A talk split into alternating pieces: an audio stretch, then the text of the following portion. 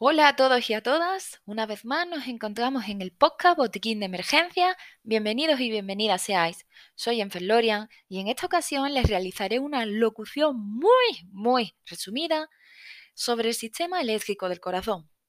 Bien, en episodios anteriores analizamos las distintas estructuras anatómicas del corazón, así como su fisiología. Las contracciones que se producen en el ciclo cardíaco, es decir, la parte mecánica del corazón, son posibles gracias a unas células cardíacas muy especializadas que transmiten electricidad. En otras palabras, en el corazón tenemos células que generan impulsos eléctricos, gracias al sistema eléctrico especializado del corazón, también conocido como el sistema de citoconducción cardíaca.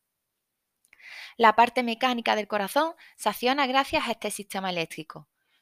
Es decir, los impulsos eléctricos son los que activan los engranajes de la maquinaria cardíaca para que se produzca el ciclo cardíaco. Dicho de manera más sintetizada. La sístole y la diástole del corazón es posible porque hay un generador de energía que activa esa sístole y esa diástole, activa esa maquinaria, hace que se produzca la contracción y la relajación de esas aurículas. Por ello, como en todo circuito eléctrico que se precie, debe de existir un punto generador de energía. En el corazón, este punto generador de energía se denomina nódulo sinusal. Para entendernos, donde comienza la chispa del corazón es en este nódulo y donde se encuentra en la aurícula derecha. Pero, ¿cómo llega esa electricidad al resto del corazón?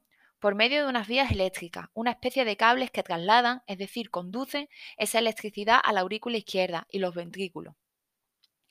Estas vías de conducción, carreteras o cables, como bien queráis llamarlo, se componen de distintas estructuras anatómicas. La primera de ellas, que lleva el impulso a la otra aurícula, es conocida como el haz de Bachmann, que no de Batman. No es que venga el, caballero oscuro a auxiliarnos en el corazón, no, es el haz de Bachmann.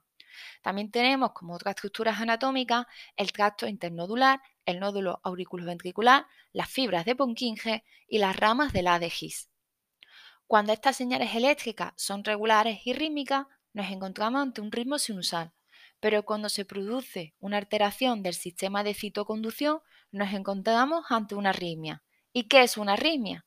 Un ritmo cardíaco cuyo origen no se encuentra en el nodo sinusal. Repito, no se encuentra en el nodo sinusal o bien puede ser una frecuencia cardíaca demasiado alta o demasiado baja, es decir, tenemos una frecuencia cardíaca representada por una taquicardia o una bradicardia o este ritmo es irregular.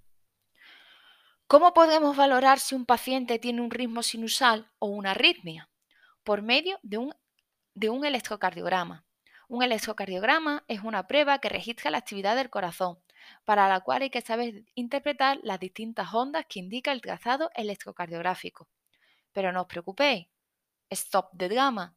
Los fundamentos básicos de la electrofisiología y la electrocardiografía los estudiaremos en los módulos de ASISE y de ASESE.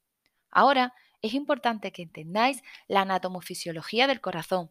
¿Y por qué es importante? Para así poder seguir avanzando en la valoración del paciente. Debéis entender los conceptos anatomofisiológicos para así tener la capacidad de aplicarlos cuando estéis tratando con personas. Espero que este mega resumen os haya sido de utilidad. Recordad que estos podcasts se, se intenta sintetizar al máximo los conceptos clave y tienen como objetivo facilitaros el estudio. Debéis estudiar de los apuntes y apoyaros en los podcasts. No os desaniméis, Nadie dijo que el camino fuese fácil, pero merecerá la pena. El próximo podcast trata sobre la sangre. ¿Os lo vais a perder? Este es el camino.